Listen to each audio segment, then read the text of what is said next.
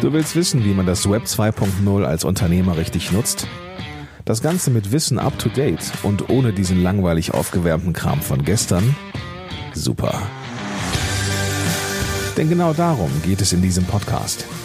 Und hier sind deine Ernährungsberater in Sachen Digitalfutter. André Nüninghoff und Christian Deak.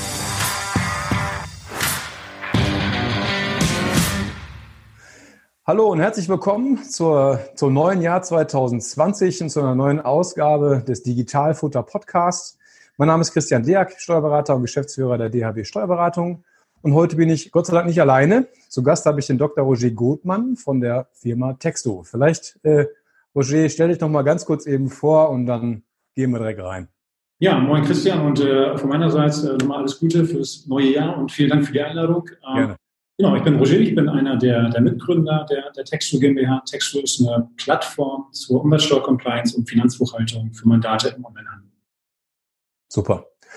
Ja, ähm, bevor wir jetzt auf vielleicht äh, gewisse Erfahrenswerte eingehen, äh, wir wollen eigentlich mal völlig formfrei und, und ganz lose über das Thema Verfahrensdokumentation sprechen. Äh, ich hatte da in den letzten Wochen schon häufiger das Vergnügen, hierüber sprechen zu dürfen. Ähm, Meines Erachtens ist das Thema Verfahrensdokumentation ein Bereich, über den unheimlich viel im Internet steht und dann tatsächlich auch äh, relativ wenig.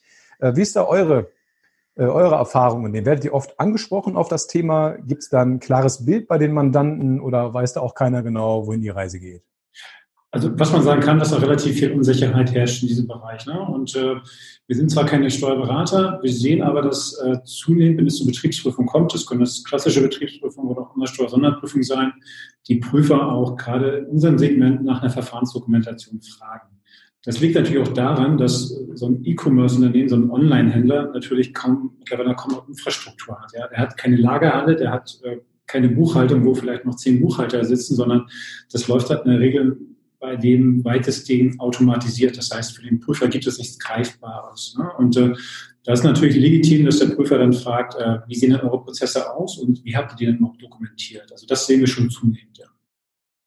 Also unsere Erfahrung ist äh, vielleicht aus der anderen Sicht mal diese, ähm, früher war es ein bisschen leichter. Ja? Man hat so seinen Ordner irgendwo hingelegt bekommen und da hat sowohl der Angestellte als ein Azubi oder äh, einfach ein Prüfer immer genau gewusst, welcher Beleg gehört wohin. Und ähm, wir haben ja jetzt nun mal halt äh, zigfach äh, nur digitale Buchhaltung und merken jetzt schon, wenn wir beispielsweise neue Mitarbeiter einstellen, äh, wie schwierig das dann doch teilweise ist, dass die Leute einen Überblick brauchen. Das ist der Mandant, der kriegt seine Ausgangsrechnung daher, seine Eingangsrechnung daher. Davor nutzt er vielleicht noch ein Tool wie, keine Ahnung, Invoice Catcher, Get My Invoices, weiß der Geier was. Und dann wird das Gebilde immer größer. Das ist für ein, zwei, drei Mandate ähm, jetzt überhaupt nicht schlimm. Hat man davon jetzt, sag ich mal, 300, wird es ein bisschen schwieriger. Also auch auf unserer Seite, weil bei uns der, die Arbeit natürlich nicht der ist, äh, nicht die ist, dass wir äh, nur einspielen, sondern halt auch eine tatsächliche Dienstleistung erbringen müssen, wie eigentlich auch ein Prüfer. Und äh, grundsätzlich, Grundsätze ordnungsgemäßer Buchhaltung ist ja im Prinzip auch relativ selbsterklärend. Früher hat sich es auch selbst von sich aus erledigt einem Sachverständigen Dritten innerhalb von kurzer Zeit einen, Überblick über die Geschäftsvorfälle bieten zu können. So, und wenn man jetzt halt nur noch Tools hat, geht es auf der einen Seite natürlich alles leicht, aber für den, der noch nie mitgearbeitet hat, der muss sich halt erstmal einen Überblick verschaffen. Und äh, da sind beispielsweise die Jungs wie von Textu genau in der gleichen Reihe. Ja, dann müsste irgendwo geguckt werden, da kommen jetzt beispielsweise die Ausgangsrechnungen her. Wie sieht's denn da bei euch aus? Ähm, werden Online-Händler momentan ähm, häufiger geprüft und ist in diesen ähm, in der Prüfung selber, was ja wahrscheinlich eher eine Umsatzsteuer-Sonderprüfung sein wird oder eine Nachschau sein wird, äh, wird die Verfahrensdokumentation da standardisiert verlangt oder ist das eher selten noch? Ähm, also beides mal ja. Also wir sehen, dass zunehmend mehr Prüfungen stattfinden. Das liegt zum einen sicherlich auch daran, dass wir einen gewissen Selektionseffekt haben. Ja? Also unsere Kundengruppe äh, verkauft natürlich auch überwiegend auch grenzüberschreitend. Das heißt, äh, diese Händler haben oftmals Umsätze, die sie nicht nur in Deutschland versteuern, sondern auch in anderen EU-Staaten und haben dadurch auch einen Vorsteuerüberschuss. Ja, und da springt natürlich ein Finanzamt sofort ein Risikosignal an. Sprich, am Ende des Tages wird dann oftmals ein Prüfer rausgehen und schauen, warum gehen denn die Umsätze zum Teil runter, aber die, die Vorsteuerüberschüsse oder die Vorsteuerüberhänge bleiben bestehen. Das heißt, das ist oftmals ein Prüfungsanlass. Und äh, dann ist es in der Tat so, will der Prüfer sich natürlich auch ein Bild vom Unternehmen machen. Wir schauen, okay, wo kommen die Daten her, über welche Kanäle wird verkauft und sowas können wir natürlich äh, auch schön dokumentieren, so eine Verfahrensdokumentation. Und wir sehen, dass die auch zunehmend angefordert wird. Ähm, oftmals gibt es die nicht. Ja, das, ähm, das ist äh, sicherlich noch ein Thema, über das wir auch noch reden können. Äh, auch zur Frage, inwieweit eine gewisse Verpflichtung seitens des Mandanten besteht, so eine Verfahrensdokumentation bereitzustellen. Aber wir sehen es eben, dass es seitens der Finanzbehörden äh, diese, diese Bitte ähm, eigentlich durchgängig mittlerweile kommt. Ja. Also, wenn man das jetzt mal einfach mal das auseinanderbröselt, das Wort äh, Verfahrensdokumentation, äh, was heißt das? Also ähm, die meisten Leute denken ja grundsätzlich, das hätte was mit einem Resi-Scan oder einem ersetzenden Scan zu tun. Ähm, da muss man vielleicht mal vorweg sagen, es gibt halt verschiedene Formen von Verfahrensdokumentationen. Äh, und da ist das, dass ich meine Belege wegschmeißen kann, also der Resi-Scan oder das ersetzende Scan, der berühmteste Fall, ja, aber auch nur ein Teilfall, also der größte aus meiner Sicht gesehen. Der, ähm, der kleinste äh, und gesetzlich verpflichtende Teil äh, ist halt, wir nennen das bei uns deswegen auch die kleine Verfahrensdokumentation, ist ja eigentlich nur ja, dass ich meine dreijährige Tochter im ersten Schritt hinsetze und sage, guck mal hier, mal mal ein Bild, die Belege gehen von da nach da und beschrifte mal. Also es gibt da kein Formbedürfnis, ähm, wie das zu schreiben ist oder was da alles drin sein muss. Äh, ähm, es muss einfach nur ein Überblick verschafft werden im ersten Schritt, wo kommen meine Belege her und wenn die noch zwischenverarbeitet werden, welche Gänge gehen die dann noch? Also das ist der erste Überblick erstmal. Wird danach noch mehr geprüft? Also wenn ähm, der Prüfer mal da ist, will der einfach nur was hingelegt bekommen oder fragt er dann nochmal dezidiert nochmal rein? Ähm, ja, also zum, zum einen äh, sind das genau die Fragen, aber der, der Prüfer fragt sich natürlich auch, äh, was, was sind denn so aus, aus, aus Unternehmenssicht so die, sage ich mal, die unsteuerlichen Herausforderungen. Wenn wir halt im Onlinehandel sind, dann sind es zum Beispiel die, ist es zum Beispiel die Nutzung grenzüberschreitender Fulfillmentstrukturen. Und äh, da kann es dann sicherlich auch nicht schaden, wenn man sowas in einer Verfahrensdokumentation auch kurz darstellt ja, dass man eben auf Fulfillment Center in fünf, sechs, sieben, acht äh, weiteren EU-Staaten äh, zurückgreift und dass zum Beispiel äh, Logistikdienstleister wie Amazon diese Ware permanent, sag ich mal, rotieren lassen ja, in, durch die EU. Und äh, ähm, das kann man sicherlich auch zum einen in so einer Verfahrensdokumentation mit, mit abbilden. Das heißt, es geht nicht nur darum, wie ist jetzt der Bewegweg, sondern eben auch, äh, welche Staaten verkaufe ich, welche Logistikstrukturen nutze ich und äh, wie komme ich überhaupt in, in diese Rohdaten, wie verarbeite ich sie eben weiter? Also diese Fragestellungen sehen wir da häufig. Müsste normalerweise wahrscheinlich auch nachgefragt werden, inwiefern die Sachen auch veränderbar sind. Ne? Das hört man ja auch ganz häufig. Also Im Prinzip geht es ja auch darum, also einmal einen Überblick zu haben, wo geht's lang ähm, und wer darf meine Daten eigentlich verändern. Ne? Also gibt es da überhaupt eine Instanz zwischen, die äh, in meinen Datenpool reingeht und den nochmal komplett aufbröseln kann? Ähm, ich denke jetzt beispielsweise auch an sag mal, an die normale Protokollierung, die wir bei uns haben bei der sogenannten großen Verfahrensdokumentation, also damit ich hinterher was vernichten darf, äh, dass ich grundsätzlich mir immer rechte Bäume ausdrucke. Ne? Also ähm, wer darf eigentlich was? Ne? Dann wird der Kreis der Verdächtigen einfach immer kleiner. Das ist so mit den Hausschlüsseln, die man besitzt. Ich möchte im Prinzip gar keinen haben. Äh, nicht, weil ich das chronische Interesse habe, andere Leute auszurauben, sondern ich möchte gar nicht erst in diesen Kreis der Befragung mit rein. Ich kann es theoretisch gar nicht. Ähm, und so sieht es dann da natürlich auch aus. Ähm, wie war denn eure Erfahrung bisher, wenn eine Verfahrensdokumentation mal nicht vorgelegen hat? Ähm, war das eher so ein Gespräch auf Augenhöhe? Wurde da direkt hinzugeschätzt? Wurde man auseinandergerissen? Wie ist das bisher gelaufen? Also nein, direkt zu einer Hinzuschätzung äh, kam es in den Fällen, die wir kennen, nicht. Aber was natürlich immer passiert ist, dass der Prüfer dann genauer fragt. Er will natürlich äh, auch das, was er prüft, auch, auch verstehen. Und dann kann natürlich auch so ein, so ein Online-Händler, der in dem Thema nicht bewandert ist und vielleicht auch nicht durchgehend im Rahmen so einer Prüfung von einem Steuerberater, äh, sage ich mal, betreut wird, auch, auch schon mal was Falsches sagen. Ja? Also das ist natürlich immer die Gefahr. Das heißt, äh, wenn keine Verfahrensdokumentation vorliegt, wird der Prüfer natürlich auch tiefgehende, tiefgehende Fragen stellen. Ähm, ein ganz krasser Fall, den wir, den wir vor kurzem ähm, am Rande mitbekommen haben, weil uns da ein befreundeter Steuerberater kontaktiert hat, es war ein ähm, Amazon-Händler, der hatte quasi auf sein Amazon-Abrechnung handschriftlich Verprobung gemacht. Ja, hatte die mal beiseite gelegt, gar nicht mehr weiter beachtet. Äh, die hat dann der Prüfer in die Hände bekommen und hat sich dann gefragt, okay, warum weichen denn diese Zahlen, die du da handschriftlich vermerkt hast, von den Zahlen, die du am Ende des Tages bei uns gemeldet hast, so signifikant ab? Der Händler hatte natürlich darauf keine, keine Antwort mehr, weil der Sachverhalt schon, schon relativ lange zurück lag. Und am Ende des Tages kam es dazu, dass halt ertragssteuerlich und umsatzsteuerlich äh, erheblich hinzugeschätzt worden ist, ne? weil der Prüfer quasi diese Aufzeichnung als, als die Buchhaltung gewertet hatte. Das ist natürlich so die Gefahr, wenn ich eben meine Prozesse nicht äh, klar und transparent dokumentiert habe. Im Endeffekt ist das Gleiche, wie äh, man es früher kennt, also falls jetzt hier ein paar, Berater zuhören, was man früher auch aus der normalen, aus dem normalen Kassengeschäft halt hatte. Ne? Das Thema Barkasse ist es schon lang bekannt. Solange ich halt eine Zweitschrift habe, so als typisches Beispiel, ich schreibe mir meine Tagesumsätze erstmal auf und abends ticker ich die irgendwo ein. Ja, dann wird einmal vorgeworfen, dass man zwischen dem doppelten Abschreiben nochmal eine, so eine Sekunde Zeit hatte, sich zu überlegen, was ich da überhaupt tue. Ja, äh, das wird bemängelt. Äh, und wenn das dann natürlich noch voneinander abweicht, ja, und man, sag mal, nur noch einen Referenzzeitraum von sechs Monaten hatte, ja, weil man diese Aufzeichnung da gefunden hat, dann wird auch gerne mal vermutet, dass das für alle Jahre ansonsten auch gilt. Ja, also das heißt, da hat man schon generell ein Problem. Ich persönlich mag diese äh, Art der Transparenz eigentlich sehr gerne, weil ich da eigentlich, wenn man jetzt ein automatisiertes Geschäft hat, äh, nehmen wir jetzt mal als Beispiel die Online-Händler, ähm, dann hat man eigentlich die Möglichkeit, alles hinterher papierlos zu gestalten. Ja, bei der Verfahrensdokumentation, wenn wir das jetzt mal so in zwei Schichten aufteilen, in die gesetzliche, also erstmal die normale kleine, ähm, wenn ich sie nicht habe, führt das an sich noch nicht zu einem zu einer Zuschätzung. Also eine Zuschätzungsbefugnis gibt es ja noch nicht, ist einfach nur ein formaler Mangel. Äh, ich persönlich würde die Tür aber zuschlagen, ja, weil viele Jäger auch gerne mal des Hasen tot sind. Ja, wenn man sich äh, nochmal an irgendwas vertut oder irgendein Problem mit irgendwas hat, hat man schon zwei oder drei Indizien auf der Skala, um was hinzuzuschätzen. Und eins hat man geschenkt, ne, weil man es einfach nicht aufgeschrieben hat. Ähm, vielleicht ein Mythos an der Stelle, man braucht so Jungs wie mich nicht. Also man braucht dafür jetzt keinen äh, Steuerberater, Rechtsanwalt, Unternehmensberater was auch immer. Ähm, es ist formlos. Ne? Also es, man muss da nicht hingehen. Ich persönlich sage halt nur, ich würde äh, bei einer kleinen Verfahrensdokumentation halte ich es auch nicht für notwendig. Ähm, sag mal, der Überblick, den man da verschafft, der ist eigentlich relativ selbsterklärend.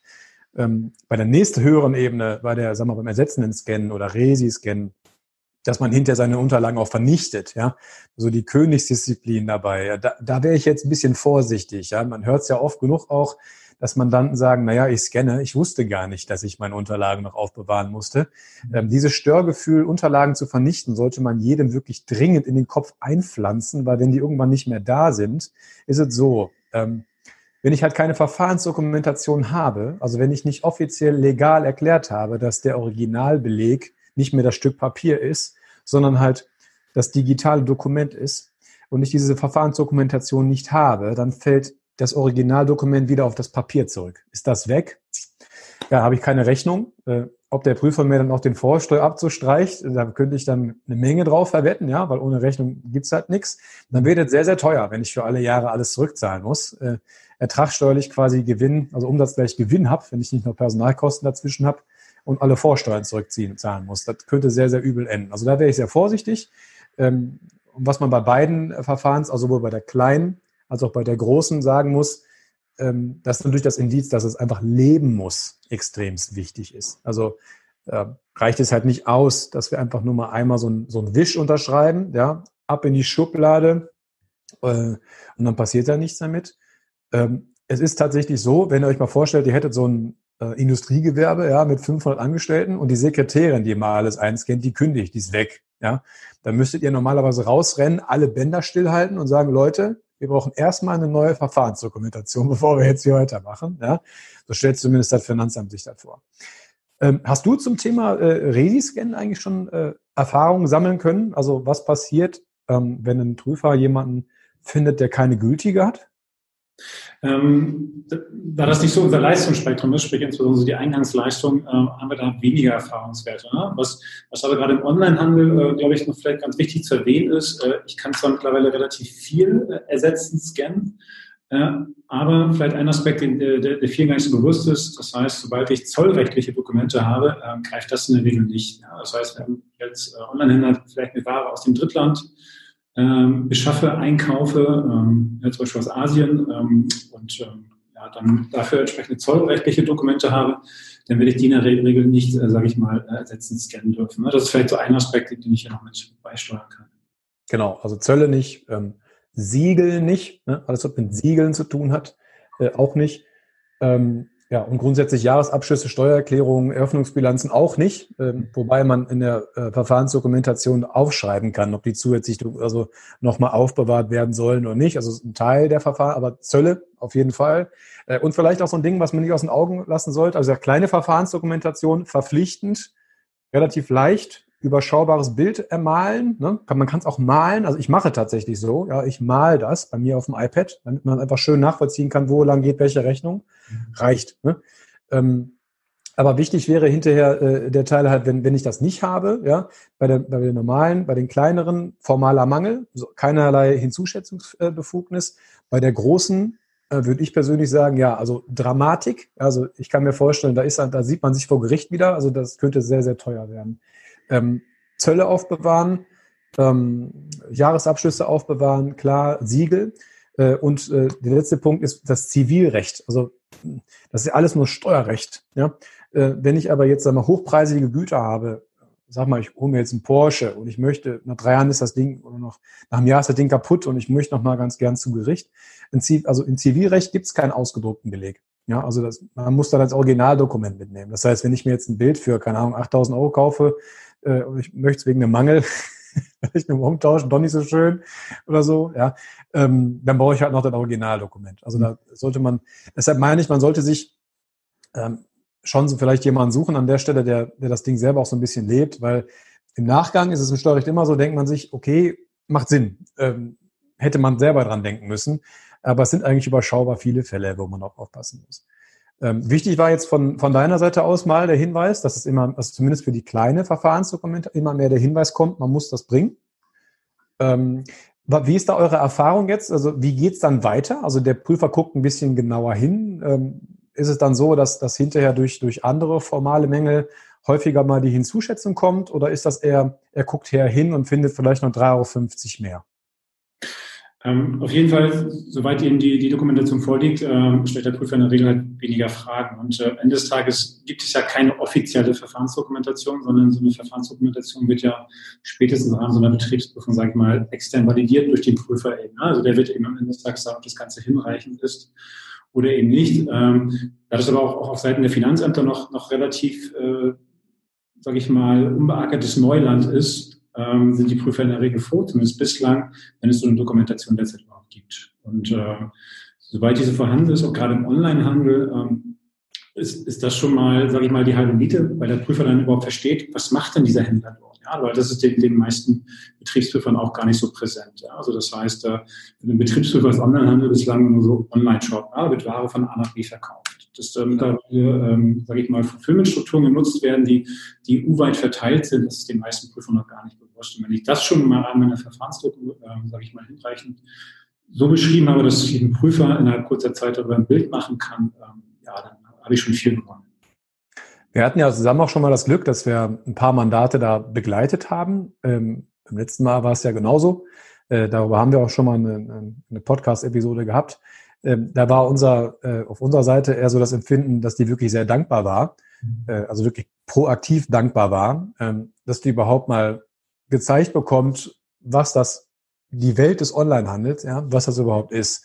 Ähm, das hat sich einfach dadurch geäußert, dass, äh, oder hinterher auch, sind wir für uns auch gerechnet, dass einfach die, die Prüfung an sich total sehr, sehr entspannt ablief. Äh, wenn ich das mit anderen Gewerbetreibenden äh, vergleiche, äh, sagen wir Barkassen oder große Gewerbetreibende, die, die wir so betreuen, ähm, wenn es da teilweise um die gleichen Summen geht, äh, wissen wir, dass wir uns hier ordentlich warm anziehen können. Und da war es eigentlich ein sehr, sehr nettes Gespräch am Telefon. Und dann, ja, waren noch zwei, drei Rückfragen äh, hinterher ins Kleingedruckte rein, also dass man äh, danach wissen wollte, wie die Zahlen sich zusammensetzen. Klar, äh, beim Thema Einzelaufzeichnungs- oder Einzelbuchungspflicht, ja, so das, was, wo ihr dann hinterher auch helft, ja, so, so geklusterte Zahlen auseinander zu wuseln, um zu gucken, wo jetzt die Zahlungsströme sind.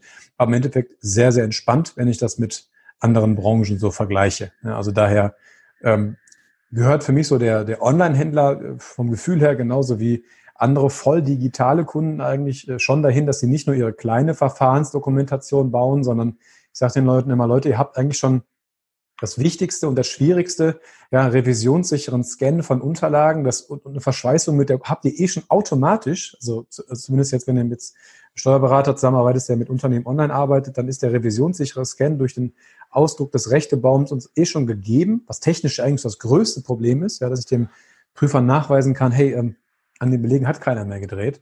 Ähm, dass eigentlich nur noch so ein Add-on oben drauf muss, also zu der kleinen, dass ich eine große noch baue, äh, unter der Beachtung, dass ich halt keine Zoll- und, und Siegeldokumente und so weiter wegschmeiße, kann ich hinterher komplett papierlos leben. Und ähm, vielleicht denkt der ein oder andere sich, ähm, ja, muss jetzt nicht sein, ist auch in Ordnung. Ähm, dann wartet man einfach darauf, bis man wieder tanken geht, ja, und diese berühmten Thermoquittungen in die Hand gedrückt bekommt und die man dann ja, vielleicht macht es der eine oder andere nicht, dann vielleicht nochmal schnell nachholen, ja, die ganzen Thermoquittungen äh, noch kopieren muss, ja, damit sie halt zehn Jahre nicht vergilben. Ja. Ich persönlich habe auch eine eigene Verfahrensdoku und ich genieße das, ja, diese Dinger nicht noch zu kopieren, einfach wegzuschmeißen.